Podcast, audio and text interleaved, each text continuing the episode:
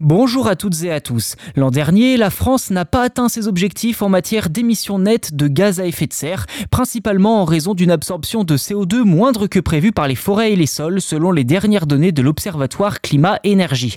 Les émissions brutes du pays se sont élevées à près de 404 millions de tonnes équivalent CO2 l'an dernier.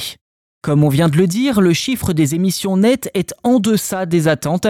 Cela s'explique en grande partie par une absorption de CO2, on l'a dit également, moins importante que prévu par les forêts et les sols, deux puits de carbone naturels qui n'ont atteint que la moitié des prévisions. L'Observatoire souligne que la diminution de l'efficacité des puits de carbone ces dernières années, en particulier dans les forêts, est due aux sécheresses aggravées par le changement climatique, aux incendies et aux maladies. Il note également que l'évaluation des données dans ce secteur est complexe. La question de la diminution des puits de carbone en France est un enjeu déjà connu, le Haut Conseil pour le climat, HCC, ayant souligné en juin que les puits de carbone forestiers avaient fortement diminué récemment en raison de la mortalité des arbres plus élevée que prévu et de la réduction de la croissance de ces derniers.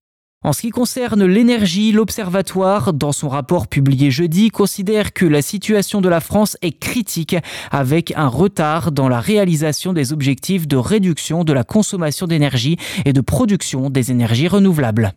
Voilà pour cet épisode. N'hésitez pas à vous abonner au podcast si ce n'est pas déjà fait sur votre plateforme d'écoute préférée. C'est gratuit et en plus, c'est un soutien direct pour nous aider à continuer à produire ce podcast avec nos standards d'exigence en espérant évidemment qu'il continuera à vous plaire. Merci encore de votre soutien et à très vite.